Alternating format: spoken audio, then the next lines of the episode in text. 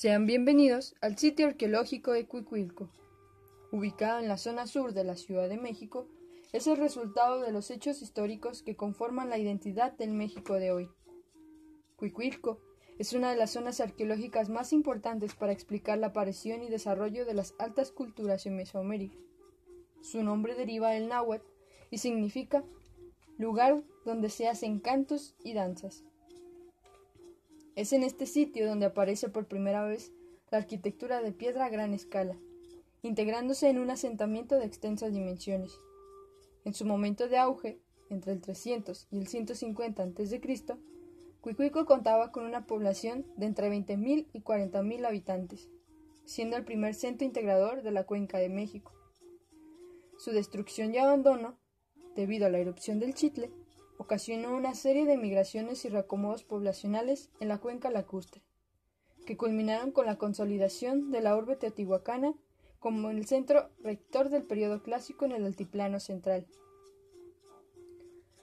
Huicuilco fue descubierto hacia 1922 por Manuel Gamio, y fue entre este año y 1925 que él y Byron Cummings exploraron y restauraron el gran basamento, realizando importantes descubrimientos, entre ellos fue el edificio que fue construido antes de la última erupción volcánica y que cubrió del agua el sur de la cuenca.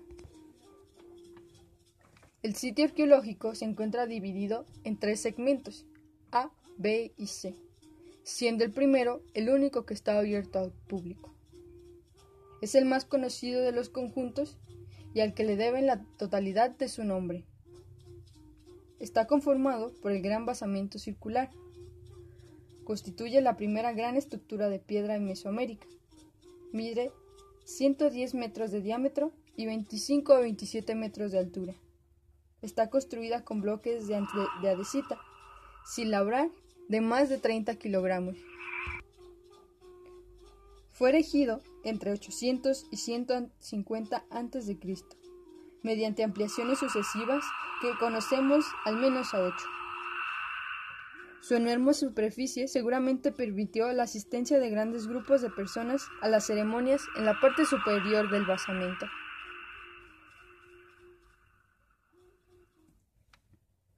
A unos cuantos metros encontramos los altares. Al centro de cada una de las superficies que corresponden las ampliaciones o épocas de gran basamiento, se localizaron altares semi-rectangulares de baja altitud, de entre 40 y 130 centímetros, sobre un eje este a oeste. Dichas construcciones estuvieron protegidas por adoratorios realizados de material perecedero que no existen actualmente. En la parte sur de la pirámide podemos observar una kiva. Fue bautizada así por Cummings en 1923, cuando la descubrió y señaló su relativo parecido con las cámaras circulares semisubterráneas del suroeste de Estados Unidos, construida posiblemente hacia finales del preclásico del 150 a.C., con grandes losas de andesita y cantos de río. El interior está decorado con diseños lineales pintados con rojo de matita, o sea, óxido de hierro, lo que la convierte en uno de los ejemplos más tempranos de pintura mural. Aunque es una estructura claramente ceremonial, su finalidad es desconocida. Se cree que pudo funcionar como temazcal, observatorio astronómico o incluso para una recreación de una cueva mítica. A cuatro metros al este de la pirámide principal se encuentra el edificio E1.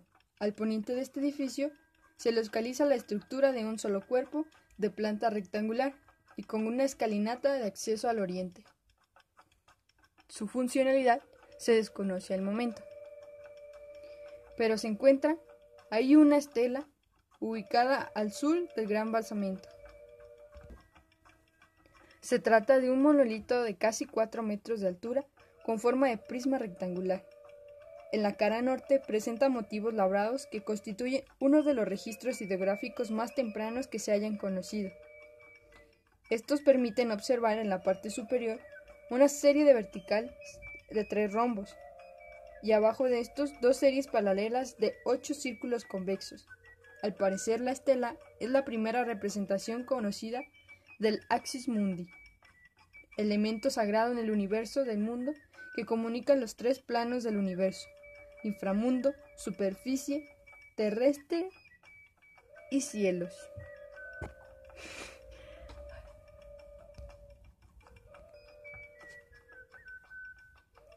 Continuando con el recorrido, podemos observar el edificio 9 o Heysel. Es una de las edificaciones más antiguas de Cuicuilco. Está constituida totalmente de tierra compactada.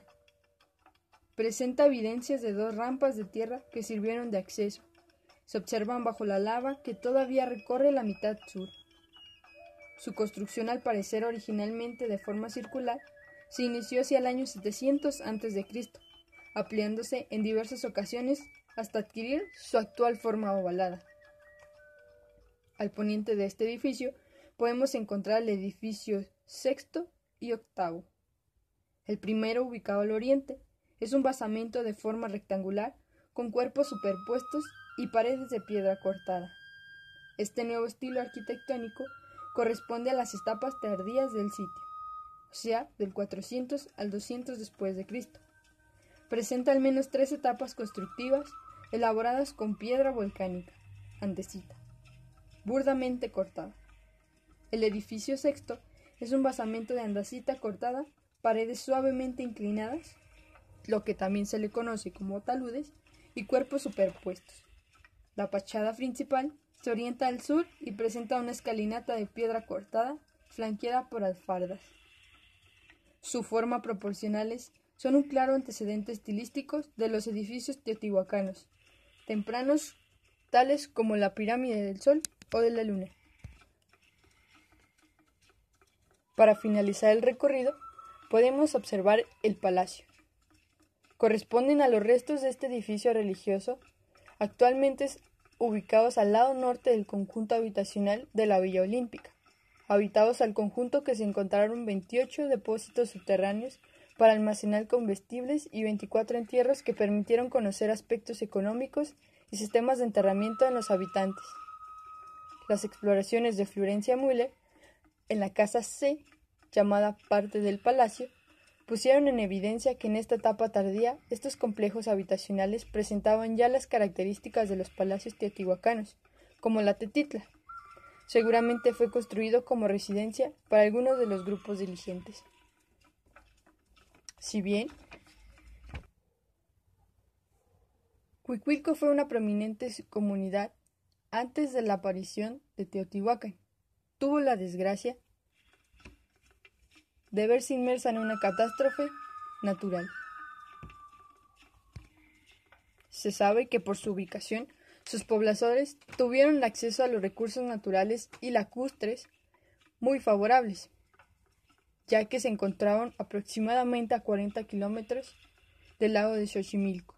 La obtención de la madera debió de haber sido sencilla por los bosques cercanos, y los terrenos agrícolas en las inmediaciones de la parte nuclear del sitio, hoy metros bajo lava volcánica y edificios, se piensa que su dieta consistía principalmente en maíz, frijol, calabaza, tomate, pescado y animales silvestres, evidenciando un sólido recurso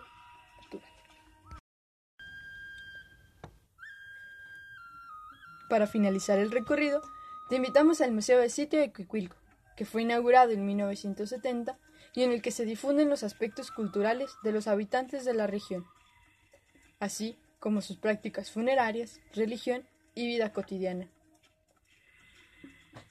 También hacemos extensiva la invitación a que visites el sitio arqueológico de Teotihuacán, ubicado al norte de la ciudad, para que seas testigo de la relación de ambos asentamientos. Para más información, te invitamos a que conozcas los demás sitios y museos a través del portal de internet de ina.com. México es cultura.